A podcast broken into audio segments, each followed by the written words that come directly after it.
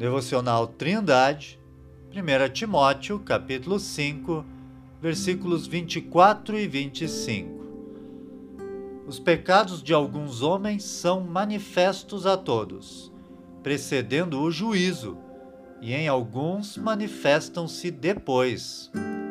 Assim mesmo, também as boas obras são manifestas, e as que são doutra maneira não podem ocultar-se.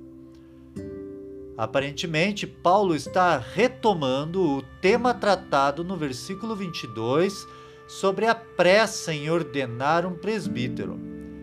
O apóstolo diz que os pecados de alguns homens são manifestos a todos sendo assim conhecidos pela Igreja e visivelmente desqualificados para servirem como presbíteros.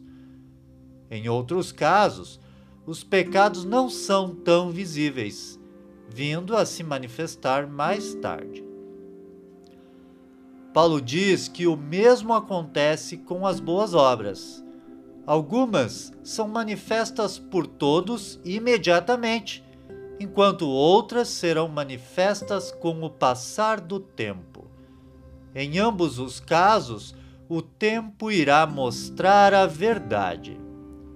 Timóteo havia sido aconselhado a não ser cúmplice dos pecados dos outros, sendo imparcial, mantendo-se puro e não precipitado na ordenação de presbíteros. Querido ouvinte, se você tem servido a Deus na plantação de uma igreja e tem trabalhado no ensino de obreiros, não tenha pressa em ordenar um pastor ou diácono. Seja paciente, permitindo que o tempo mostre os pecados e as obras de cada um. Que Deus abençoe você Tenha um ótimo dia.